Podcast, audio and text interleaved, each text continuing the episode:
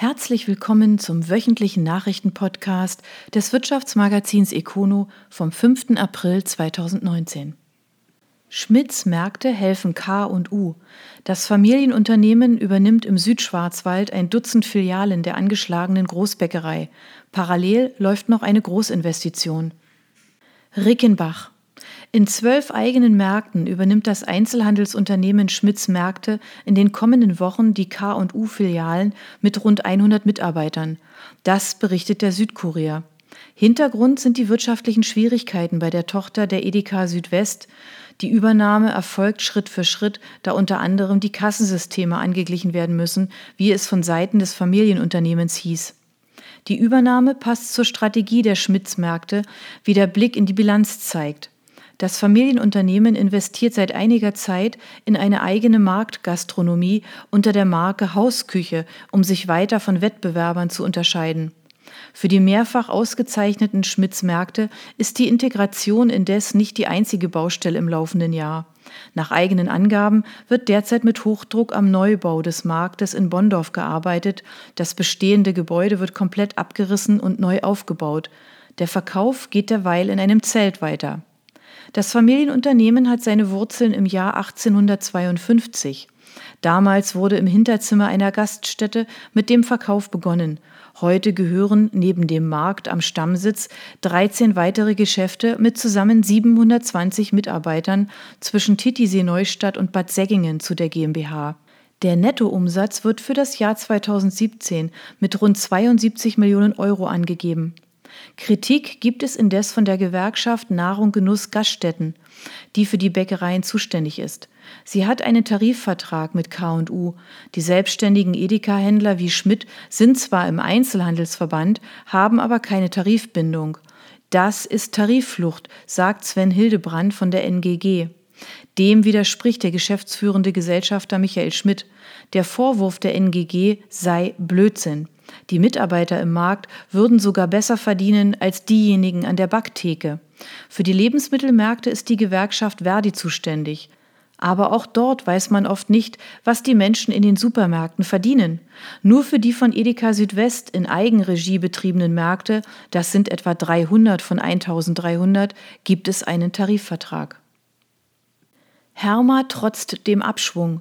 Der Etikettenspezialist wächst beim Umsatz auch in 2018 dank der EU und obwohl es mehrere Herausforderungen gibt. Auch für das laufende Jahr sind die Geschäftsführer zuversichtlich. Filderstadt. Herma hat im vergangenen Jahr 361,3 Millionen Euro umgesetzt, ein Rekord. Das entspricht einem Plus von 5,6 Prozent gegenüber dem Vorjahr und wurde rein organisch erreicht. Damit stemmt sich das Unternehmen gegen die allgemein trübere Stimmung. Warum? Wir profitieren davon, dass wir international und branchenübergreifend sehr breit aufgestellt sind und Rückgänge in einzelnen Märkten und Bereichen durch Zuwächse in anderen mehr als kompensieren können. So die beiden Geschäftsführer Sven Schneller und Thomas Baumgärtner. Die Exportquote liegt bei 60,2 Prozent. Auch das Ergebnis sei erfreulich. Allerdings machte man hierzu keine näheren Angaben.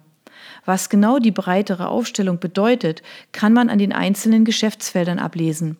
Der Bereich Haftmaterial wuchs um 5,4 Prozent, was vor allem an den gestiegenen Marktanteilen in Deutschland, Zentraleuropa und Großbritannien liegt. Wobei eine Entwicklung die beiden Geschäftsführer sorgt. Die mitunter dramatisch gestiegenen Rohstoffkosten könnten nämlich nur teilweise an die Kunden weitergegeben werden. Ganz ähnliche Herausforderungen gibt es demnach auch im Geschäftsfeld Etiketten, wobei hier generell der Umsatz leicht um 0,8 Millionen Euro auf 84,7 Millionen gesunken sei. Wir liegen aber sehr gut im Plan unserer Strategie, betont Schneller. Dagegen macht der Geschäftsbereich Etikettiermaschinen einen regelrechten Sprung beim Umsatz. Dieser stieg um 16,6 Prozent auf 58,1 Millionen Euro. Als Gründe wurden neben der Internationalisierung auch eine neue EU-Pharma-Richtlinie genannt, die Patienten vor gefälschten Medikamenten schützen soll. Die Umsetzung der Richtlinie erfolge laut Herma häufig über spezielle Etikettenlösungen. Jüngst erst hatte Herma ein neues Werk für diesen Geschäftsbereich in Betrieb genommen.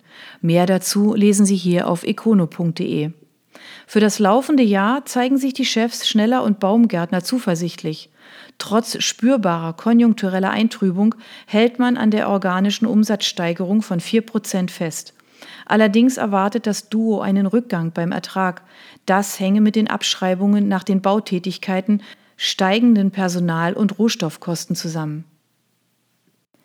Laufenmühle, die fünfte und letzte. Der Textilhersteller hat schon wieder Insolvenz angemeldet. Dieses Verfahren sollte genutzt werden, um die Pläne des vorherigen endgültig umzusetzen. Das ist nicht gelungen. Lauchringen. Das traditionsreiche Textilunternehmen steht vor dem endgültigen Aus. In einer Betriebsversammlung hat der Insolvenzverwalter über die Lage informiert. Demnach sind Gespräche mit Investoren gescheitert, auch andere Lösungen können vornehmlich aufgrund der mangelnden Masse nicht greifen. Hier wirken noch immer die letzten Insolvenzen nach. Nun sollen die verbliebenen Aufträge noch abgearbeitet werden, was bis Ende Juli der Fall sein soll. In der Belegschaft löste die Nachricht Bestürzung aus. Bei spontanen Demonstrationen wurden der Geschäftsführung Vorwürfe gemacht. Zynisch gesagt könnte man von Routine sprechen. Der Textilhersteller Laufenmühle hatte am 11. Januar Insolvenz angemeldet. Es ist bereits das fünfte Verfahren und wie im Jahr 2015 ist Philipp Grub erneut als vorläufiger Insolvenzverwalter eingesetzt worden. In einer ersten Reaktion sagte er mit Blick auf das vorherige Verfahren, die Pläne konnten nicht umgesetzt werden. Die Gründe liegen demnach unter anderem im Preis- und Kostendruck in der Textilindustrie sowie gestiegenen Energie- und Beschaffungskosten. Auf der anderen Seite könne das Unternehmen eine gute Auftragslage vorweisen und sei weiter einer der führenden Textilbetriebe. Die Stoffe werden vor allem zu Berufs- und Militärbekleidung verarbeitet, aber auch der Edelausstatter Manufaktum bezieht den Stoff für eine Modelinie vom Hochrhein. Deshalb sieht Grub auch gute Chancen, durch einen externen Investoren die Laufenmühle wieder flott zu bekommen. Aktuell halten die beiden Geschäftsführer Volker Seidel und Werner Rizzi jeweils 47 Prozent der Anteile, 6 Prozent der Investor Klaas E. Down. Die Wurzeln der Laufenmühle reichen bis ins Jahr 1834 zurück, als eine Wassermühle zur Textilfertigung gegründet wurde. Die fetten Jahre des Unternehmens waren Anfang der 1990er Jahre, als in den fünf Werken mehr als 2200 Mitarbeiter beschäftigt wurden. Ab 1993 ging es mit der ersten Solvenz bergab. Übrigens führte damals der Vater von Philipp Grub das Verfahren, die Insolvenzverwalterlegende Volker Grub. Heute beschäftigt das Unternehmen noch 242 Menschen an zwei Standorten am Hochrhein. Laut Grub wolle man so viele Arbeitsplätze wie möglich halten, zudem laufe die Produktion trotz des Verfahrens normal weiter. Schulterschluss von Porsche und Schuler. Der Sportwagenhersteller und der Umformspezialist investieren in ein gemeinsames Werk, das Maßstäbe setzen soll. Nun wurde der Ort für den 100 Millionen Invest bekannt. Stuttgart. Smart Press Shop heißt das von Porsche und Schuler gegründete Joint Venture, um die Fertigung von Karosserieteilen zu flexibilisieren und digitalisieren. Dafür wird nun in ein neues Werk investiert. In Halle an der Saale soll ab Mitte des Jahres auf einem 13 Hektar großen Areal ein gemeinsames Presswerk entstehen. 100 Millionen Euro fließen in den Bau, der 2021 fertiggestellt sein soll und 100 Arbeitsplätze schaffen wird. Die Nähe zum Porsche-Werk bei Leipzig gab nach Angaben des Joint Ventures den Ausschlag für den Standort. Laut Markus Kreutel, Gesellschafter der Porsche AG bei Smart Press Shop, soll das Werk Maßstäbe in Sachen Digitalisierung in der Umformtechnik setzen. Dank effizienten Abläufen und Digitalisierung sollen Design, Entwicklung, Karosserieplanung, Werkzeugfertigung und Produktion enger verzahnt werden können.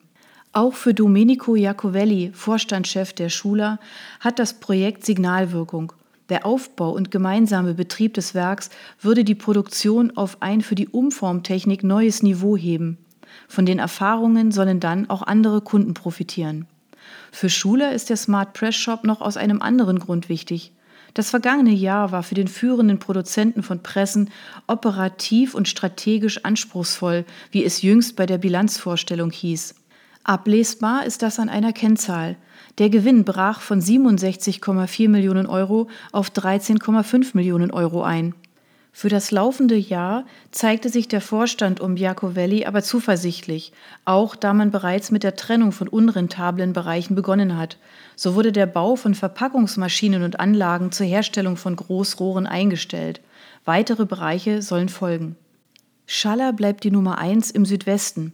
Die Mannheimer Werbeagentur ist immer noch die größte im Land. Mannheim. Schaller und Partner ist immer noch die größte Werbeagentur in Baden-Württemberg. Zu diesem Schluss kommt die Fachzeitschrift W&V in ihrem jährlichen Ranking der 50 größten Agenturen in Deutschland.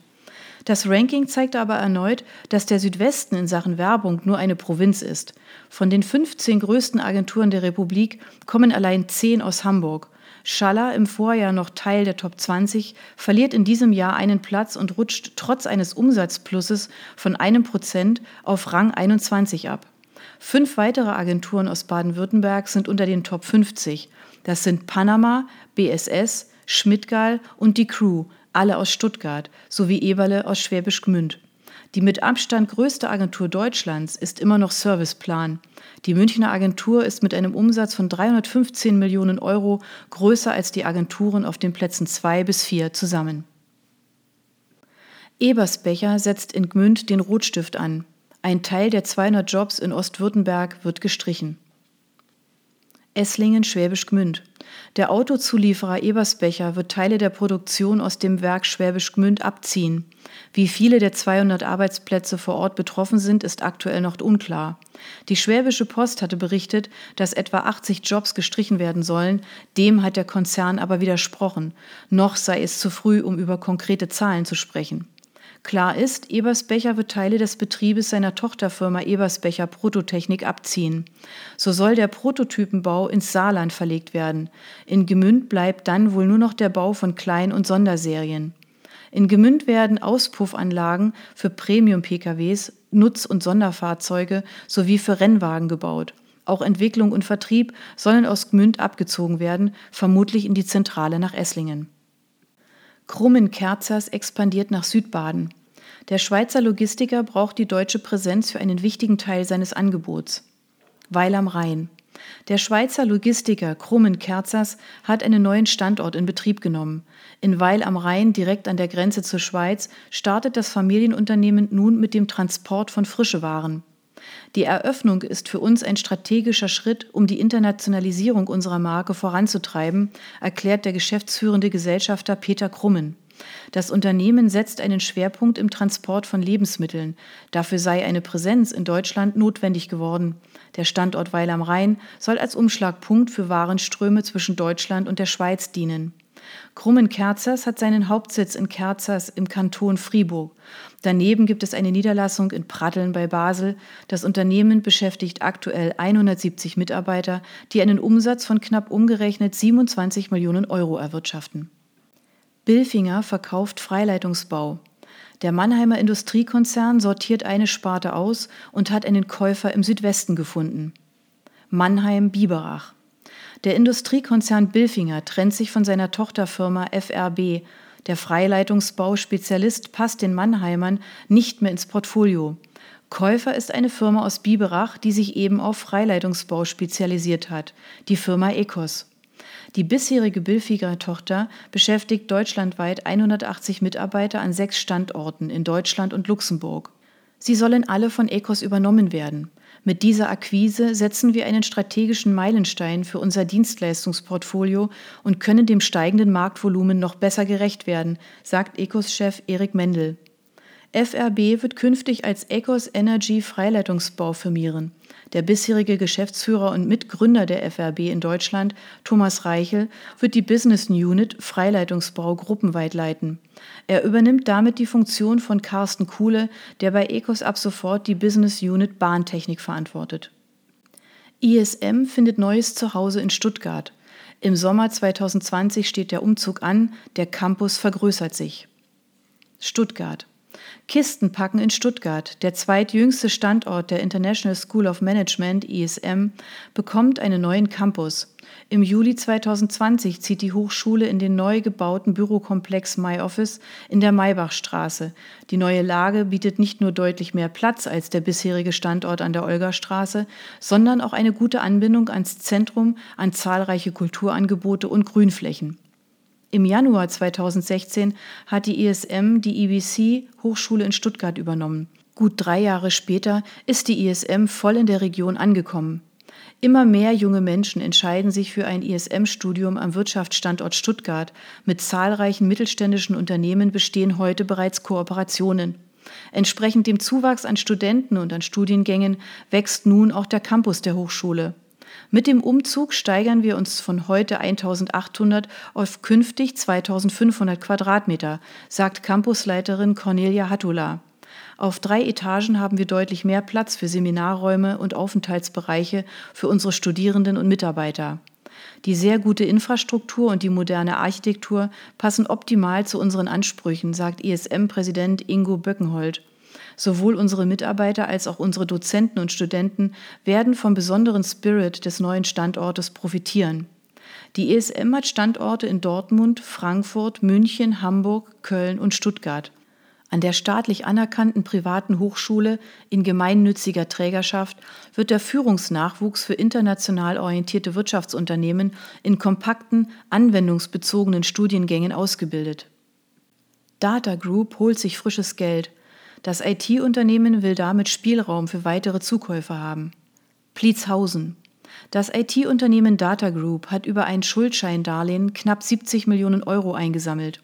Wir nutzen das aktuell günstige Zinsniveau, um uns weiteren Spielraum für Investitionen und Akquisitionen zu schaffen, sagt Vorstandschef Max H. H. Schaber.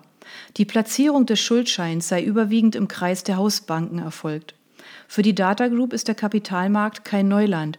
Bereits 2013 und 2016 besorgte das börsennotierte Unternehmen sich auf diesem Wege frisches Geld. Das neue Darlehen ist jedoch größer als die beiden alten zusammen. Waren es 2013 noch 23,5 Millionen Euro und drei Jahre später dann 30 Millionen, so wurden jetzt auf einen Schlag 69 Millionen Euro eingeworben. Der Schuldschein gliedert sich in zwei fest sowie zwei variabel verzinsliche Tranchen mit Laufzeiten von jeweils fünf und sieben Jahren. Mit Hilfe unseres starken Cashflows werden wir in gewohnter Weise unsere Verbindlichkeiten in den kommenden Jahren wieder zurückführen, so Schaber. C-Team kauft im Osten zu. Der schwäbische Spezialist für Stromleitungen erweitert sein Netzwerk. Ummendorf. Der schwäbische Anlagenbauer C-Team übernimmt die Mehrheit an der Firma Dudek aus Schönborn, Brandenburg. C-Team erwirbt gut drei Viertel der Anteile des Unternehmens. Zum Kaufpreis gibt es keine Angaben. Die C-Team-Gruppe ist mit rund 800 Mitarbeitern an knapp zehn Standorten in Deutschland vertreten. Der Hauptsatz ist in Ummendorf, Landkreis Biberach. Das Unternehmen projektiert, baut und wartet Stromleitungen im Auftrag mehrerer Versorger. In diesem Geschäftsfeld ist auch Dudek mit seinen 43 Mitarbeitern aktiv. Dazu zählen Tätigkeiten wie Stahlmontage, Sanierungen, Seilarbeiten und Korrosionsschutz. Dudek wird künftig als C-Team Netzservice firmieren. Für unsere wachsenden Märkte wird die C-Team Netzservice als Nachunternehmer im Konzernverbund tätig werden, um das steigende Marktvolumen gemeinsam zu bewältigen, sagt C-Team Geschäftsführer Jochen Spitz. Wir sind stolz, dass uns dieser strategisch sehr wichtige Schritt gelungen ist und freuen uns über unser neues Mitglied. Strichpunkt ist on fire. Umsatz der Designagentur klettert um 40 Prozent. Stuttgart. Die Stuttgarter Designagentur Strichpunkt hat ihren Honorarumsatz im zurückliegenden Jahr um 40 Prozent gesteigert. Ein Umsatz von 14,7 Millionen Euro stehe für das erfolgreichste Geschäftsjahr der Firmengeschichte, teilt das Unternehmen mit. Viele Markenentscheider haben erkannt, dass Design ein zentraler Faktor für den Unternehmenserfolg geworden ist sagt Agenturchef Philipp Brune. Dabei zählen Konzernmarken wie Audi und DHL ebenso zum Kundenkreis wie mittelständische Unternehmen, etwa der Elektrogroßhändler Alexander Bürgle. Strichpunkt wurde 1996 gegründet. Das Unternehmen hat neben dem Hauptsitz in Stuttgart weitere Büros in Berlin und Shanghai. Insgesamt beschäftigt die Agentur rund 150 Mitarbeiter. Zur Geschäftsführung zählen neben Brune auch Kirsten Dietz und Jochen Redeker. Birkenmeier will ganz auf Rimsingen setzen. Dafür sollen zwei andere Werke in den Breisacher Vorort verlagert werden. Breisach Niederrimsingen. Der Steinhersteller Birkenmeier will erweitern. Rund um das Werk im Breisacher Ortsteil Niederrimsingen haben bereits erste Planungsschritte für eine kräftige Erweiterung begonnen. Hier ist Birkenmeiers Stammsitz. Am nahen Baggersee versorgt die Firma sich mit Rohstoffen. Knapp vier Hektar neue Fläche brauche das Unternehmen, so Wolfgang Dopfer vom Planungsbüro FSP. Die Stadt Breisach ist offen für diese Pläne, denn durch die Erweiterung könnte Birkenmeier sich vom Breisacher Hafen zurückziehen und so Raum machen für ein neues Wohnquartier. Auch die Produktion in Radolfzell soll vom Boden an den Baggersee umziehen. Einen konkreten Zeitplan oder eine Investitionssumme für das neue Werk, das zweigeschossig geplant werden soll, gibt es aktuell noch nicht. Die Ortspolitik sprach sich jedoch geschlossen für die Erweiterung aus. Birkenmeier zählt zu den größten Arbeitgebern Breisachs. SICO investiert in Südbaden. Der Sensortechniker hat jetzt mit dem Bau eines neuen Werkes begonnen. Buchenbach Bad Krotzingen. Der Sensortechniker Siko aus Buchenbach hat jetzt mit den Bauarbeiten seines neuen Werkes in Bad Krotzingen bei Freiburg begonnen. Das 5000 Quadratmeter große Werk wird rund 12 Millionen Euro kosten. Zum Jahreswechsel sollen hier mindestens 60 Arbeitsplätze geschaffen werden. Neben der Elektronikfertigung werden Büros und eine eigene Kantine gebaut. Vor dem Gebäude soll es Elektroladesäulen geben. Diese Stromtankstellen werden über eine großflächig geplante Photovoltaikanlage quasi mit selbst erzeugtem grünen Strom versorgt. SICO ist weltweit tätig und hat Tochtergesellschaften in der Schweiz, Italien, China, Singapur sowie den USA. Um dem globalen Wachstum Rechnung zu tragen, blickt man bei SICO schon heute in die Zukunft. Wir sehen in Bad Krotzingen Potenzial, mittel- und langfristig zu wachsen, sagt Gesellschafter Horst Wandres. Sensortechnik und Positioniersysteme von SICO finden sich in der Industrie oder in Baumaschinen. Zu Hause ist das 1963 gegründete Unternehmen in Buchenbach. Weltweit beschäftigt SICO rund 240 Mitarbeiter. Esculap wächst dank China und Russland. Der Tuttlinger Medizintechniker ist Teil des B. Braun Konzerns. Tuttlingen.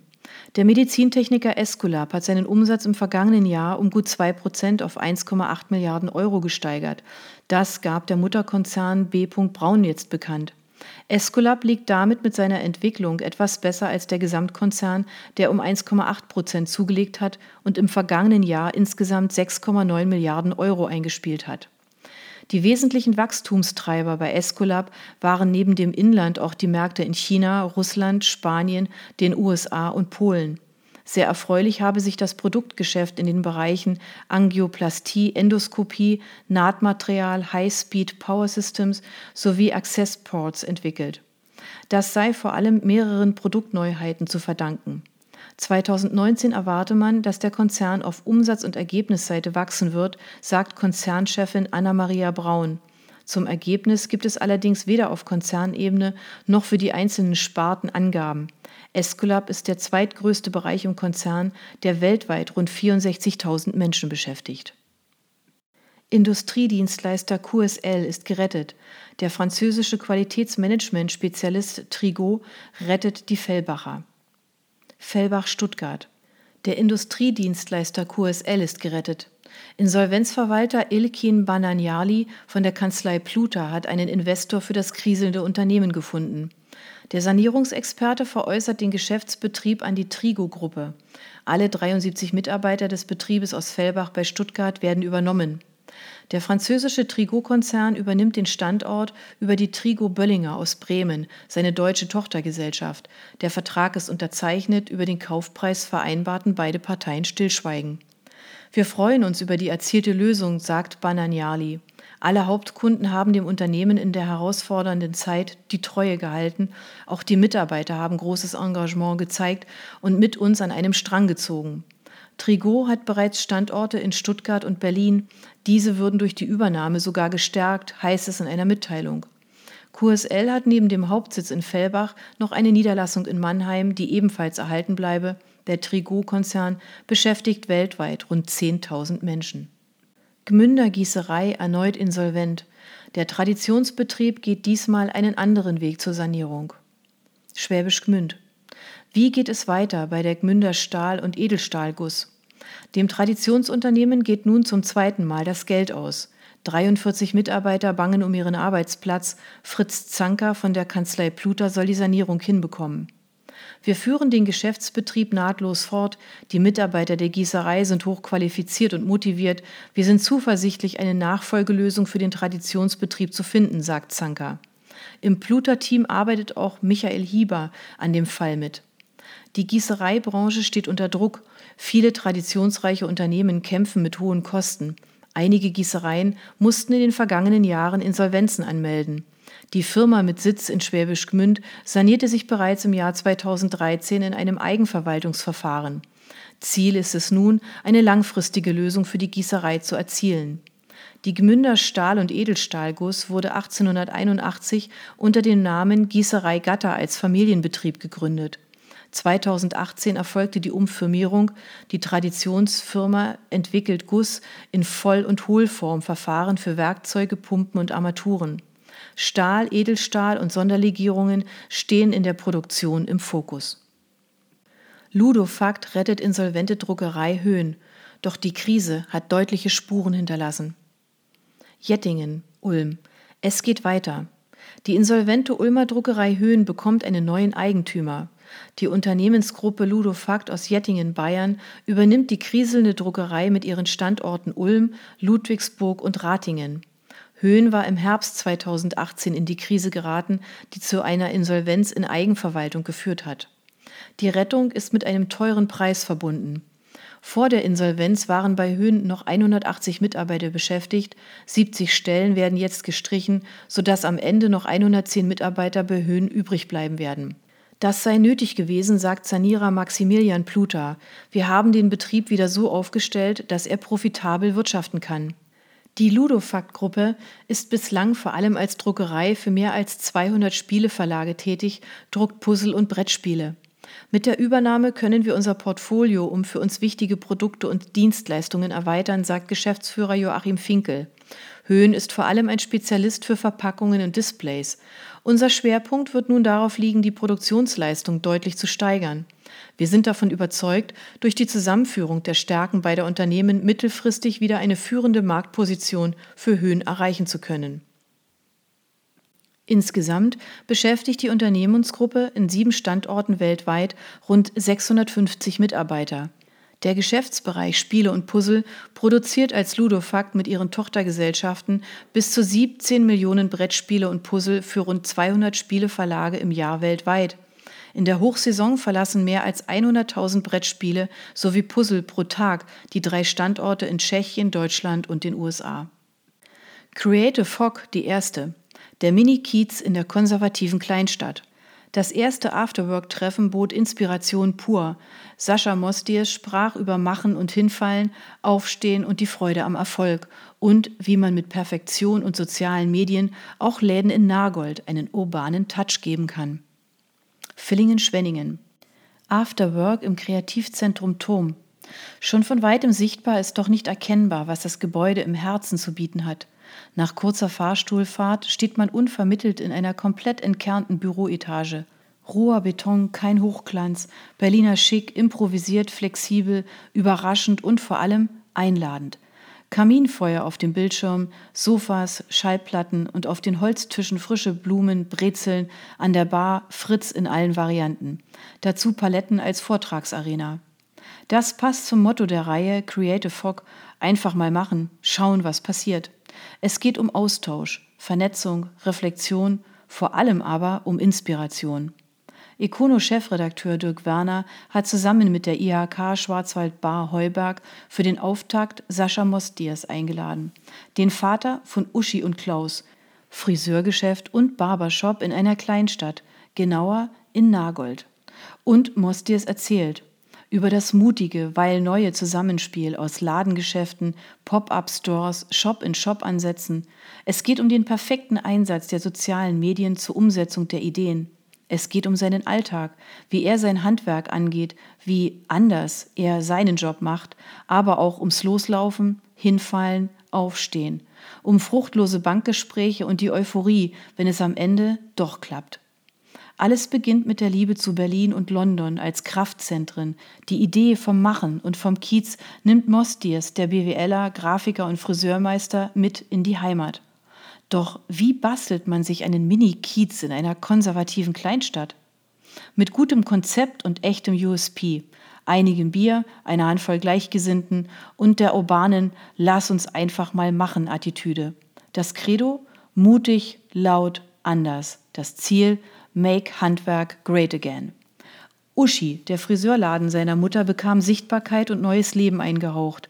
Das Setting, neue Ladeneinrichtung im eigenen Look in viel, viel unbearbeitetes Holz, viel Grün, unverwechselbar für eine genau definierte Zielgruppe. Geworben wird ohne Models, dafür mit Menschen aus der Nachbarschaft. Mostiers baut auf Authentizität. Die ganze Bildsprache, das sind wir, Menschen aus Nagold, der Wald als Kulisse für Imagefotos und Filme vor der Haustür. Seine Strategie bedeutet Drehen an vielen Stellschrauben, nachhaltige Lieferanten, eine enge Beziehung der Kunden zum Laden, ein veganes, tierversuchsfreies Sortiment, die konsequente, solide geplante Nutzung der sozialen Medien und klare Ziele für alle, die hier arbeiten. Ich erfinde uns alle zwei Jahre neu, das weiß das Team und trägt mein Konzept mit, so Mostiers. Die Bedeutung der sozialen Medien dabei ist groß. Hier baut man eine Community auf. Normalos zählen dazu, ebenso die hippen, urbanen, inspirierten Leute. Und für diese Zielgruppe zählt ausschließlich professionelles Bildmaterial. Dafür kommt jeden Freitag eine Fotografin in die Salons, gerne mit einer Influencerin im Schlepptau. Die entstehenden Fotos sind als Posts penibel strukturiert und geplant, vom Farbton bis zum Datum des Postings. Die Follower werden jeden zweiten Tag gepflegt was nicht aus der Region ist, fliegt wieder raus. Ein befreundetes Modegeschäft ist bei all den Aktionen Partner. Von solch einer Kooperation haben schließlich beide etwas. Mostiers weiß, und für die Mitarbeiter ist das Motivation. Wir haben jetzt die coolen, kreativen Menschen auf dem Stuhl, die auch mal einen besonderen Haarschnitt tragen möchten. Das macht Spaß. Der Aufwand dafür ist groß. Allein das Bedienen der sozialen Medien summiert sich auf nahezu zwei Tage pro Woche. Der Erfolg gibt Mostiers aber recht. Uschi gibt es in Nagold und Rottenburg. 1500 Kunden werden pro Monat bedient, mehr als 30 Mitarbeiter sind beschäftigt. Und aktuell wird am Standort Rottenburg der weitere Ausbau des Konzepts geplant. Aprilmädchen ist die neue Marke fernab der Salonwelt, die Mostiers in gewohnter Art etablieren wird. Einfach mal ausprobieren. Und Klaus, der Barbershop? Eine 80 Quadratmeter große Erfolgsgeschichte. Aus einer Bierlaune wurde eine weit über Baden-Württembergs Grenzen bekannte Marke. Dafür zeugt das Setting, wie schon bei Uschi, von großer Konsequenz. Es gilt, laut zu bleiben. Und es gilt ein Hausverbot für Frauen.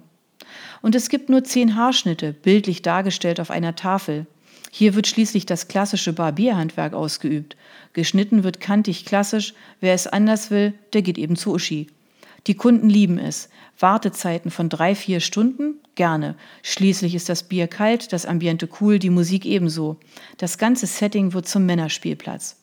Logisch, dass Mostiers den Zuspruch nutzt. Er hat eine eigene Pflegeserie für Männer entwickelt. Ruderknecht gibt's im Klaus und online und verkauft sich wie geschnitten Brot. Jetzt entsteht ein Shop-in-Shop-Konzept mit bekannten, dafür authentischen Marken. So dreht Mostiers sein Konzept weiter. Er beweist Mut, probiert aus, macht einfach. Ich bin meinen Weg gegangen, bin mutiger als andere, ja sicher, mutig, aber bodenständig. Aber was hat das nun mit dem Mini-Kiez in der konservativen Kleinstadt zu tun? Erstens, nach anfänglichem Kopfschütteln gilt vor allem Klaus inzwischen sogar bei der Stadtverwaltung als Vorzeigeladen, Besuche von ausländischen Delegationen inklusive. Zweitens, die Machen-Attitüde steckt an. Mostiers hat gemeinsam mit anderen Händlern in der Vorweihnachtszeit den Pop-up-Store Nico X Laus aufgemacht. Mitten in der Stadt eine wilde, bunte, laute, unfertige, zusammengezimmerte, inspirierte Mischung aus Laden, Café und Club. An den Abenden tropfte das Wasser von der Decke, weil die Menge so ausgelassen getanzt hat, schmunzelt Mostiers. Am Ende waren auch die Skeptiker überzeugt und das Image von Nagold wieder ein wenig kieziger bleibt abschließend die Frage, woher holt ein Macher seine Inspiration? Klar, in Berlin und London, doch Mostiers schwört noch auf etwas anderes. Seit einiger Zeit arbeitet er freitags im Klaus mit, darf inzwischen auch öffentlich am Übungskopf arbeiten. Das ist kein Spiel für mich, sondern Interesse am echten Barberhandwerk. Denn das ist ganz anders als die Arbeit als Friseur. Außerdem macht es den Kopf frei. Man bekommt Platz für neue Ideen. Machen, Ideen, Inspiration. Mostiers Vortrag beim ersten Creative Fog sorgte für breite Diskussionen querbeet zwischen Künstlern und Handwerkern, Geschäftsführern und Hightech-Gründern. Ganz so, wie es gedacht war. Mitte des Jahres folgt bereits der nächste kreative Abend, Näheres in Kürze auf econo.de. Bei Fragen rund um den Turm kontaktieren Sie einfach Econo-Chefredakteur Dirk Werner per Mail an dwerner.econo.de. Das waren die Nachrichten des Wirtschaftsmagazins Econo vom 5. April 2019. Ihnen gefällt unser Podcast? Dann abonnieren Sie ihn doch ganz einfach. Sie finden uns auf Spotify, SoundCloud und vielen anderen Plattformen. Sie möchten mehr zu Personalien, Events oder verschiedenen innovativen Themenschwerpunkten erfahren? Dann schauen Sie doch bei uns auf econo.de vorbei. Wir freuen uns auf Sie.